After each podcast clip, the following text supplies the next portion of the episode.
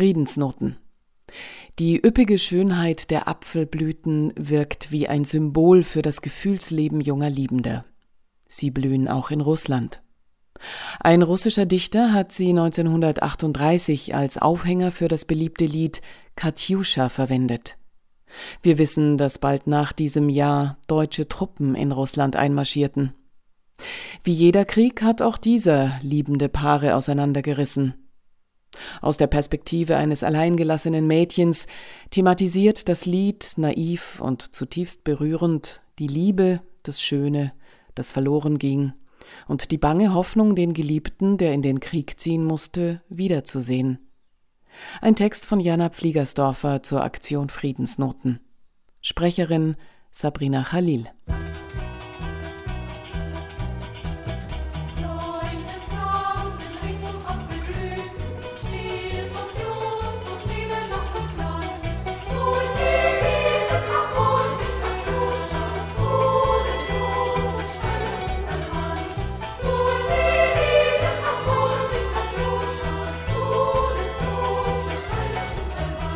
Es gibt Lieder, die die Schrecken des Krieges thematisieren, die Ungerechtigkeit, dass nie die Menschen in den Krieg ziehen, die als Entscheidungsträger für dieses Leid verantwortlich sind. Es gibt Lieder, die den Tod von Söhnen, Vätern und die Trauer der Mütter beschreiben. Und es gibt Katjuscha. Ein Lied aus roten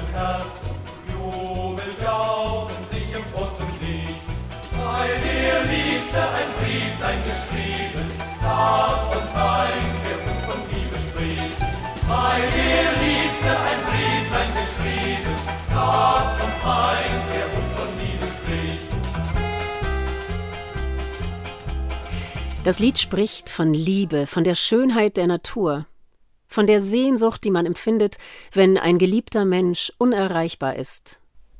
Ein junges Mädchen, blühende Apfelbäume, ein Liebesbrief.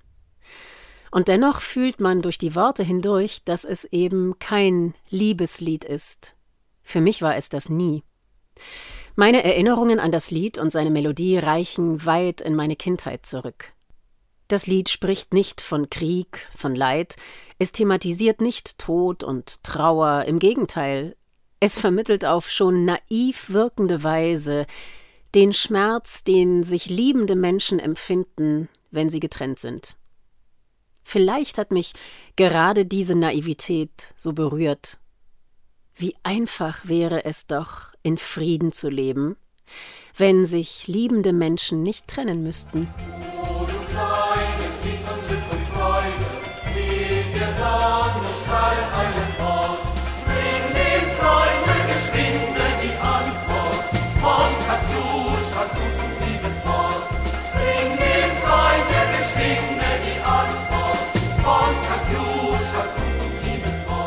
Katjuscha liest inmitten einer blühenden Landschaft einen Brief ihres Geliebten, singt von seiner Liebe, die sie in ihrem Herzen bewahrt.